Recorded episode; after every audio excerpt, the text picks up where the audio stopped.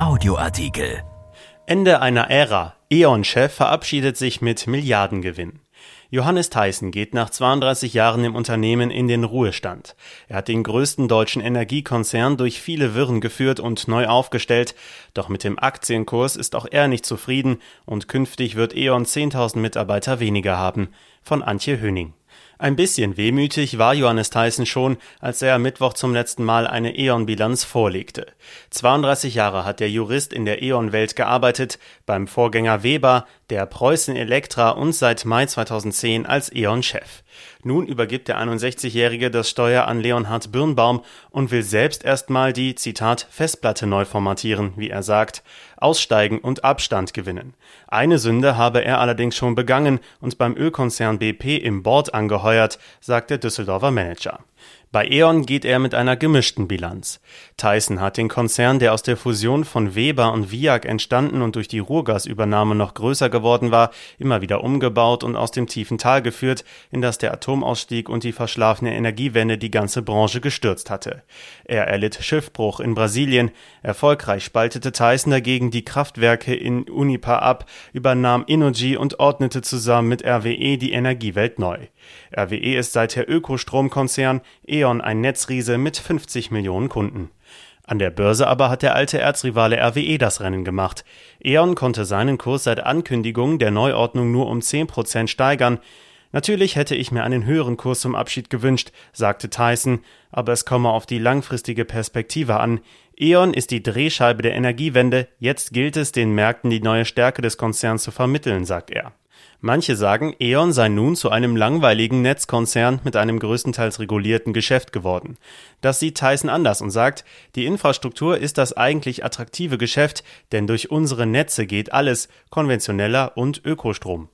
Tatsächlich steuerte das Netzgeschäft im vergangenen Jahr mit 3,3 Milliarden Euro den größten Teil des Gewinns vor Zinsen und Steuern von 3,8 Milliarden Euro bei. Aus dem Stromverkauf kommen nur rund 450 Millionen Euro. Tyson freute sich, dass er für 2020 einen kräftigen Gewinnanstieg verkünden konnte, um 17 Prozent. Und das, obwohl der Winter so warm war wie nie, was für einen Stromkonzern keine gute Nachricht ist.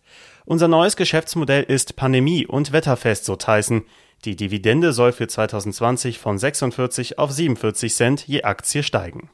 Auch habe man zwei Sorgenkinder in den Griff bekommen. Das britische Geschäft, das Innogy zum größten Teil in die Ehe eingebracht hatte. Zwar steuerte es 2020 nochmal einen gestiegenen Verlust von 129 Millionen Euro bei, Hunderttausende Kunden gingen verloren. Doch nun sei das Geschäft in der Spur, versicherte Tyson. Auch habe man in Märkten die Sorge vor der hohen Verschuldung genommen. E.ON hat eine Nettoverschuldung von 40,7 Milliarden Euro. Auch soll der Umbau wie versprochen 780 Millionen Euro Einsparungen bringen.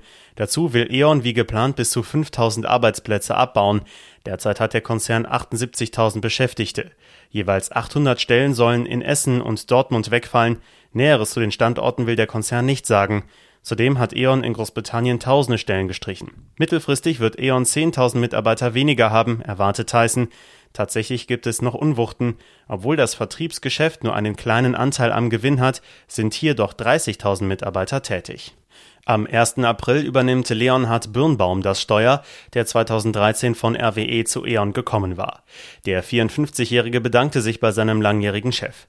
Ich übernehme von dir ein wohlbestelltes Haus. Wir wollen dich stolz machen, wenn du künftig von außen auf E.ON schaust, sagt der neue Chef. Birnbaum will den Konzern nun stärker auf Nachhaltigkeit ausrichten und die Digitalisierung vorantreiben. Da Stromerzeugung immer dezentraler wird, ist hier viel zu holen. Beim Thema Diversity hat E.ON noch einiges vor sich.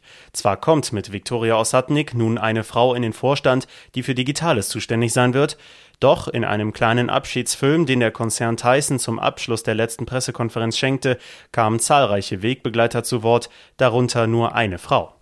Die Wegbereiter aus Politik und Wirtschaft lobten Tysons Klugheit, seine Innovationsfreude und klare Worte.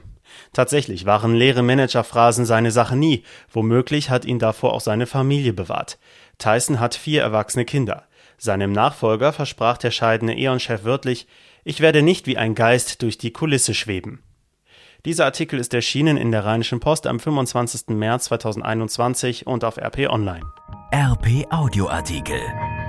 Ein Angebot von RP Plus.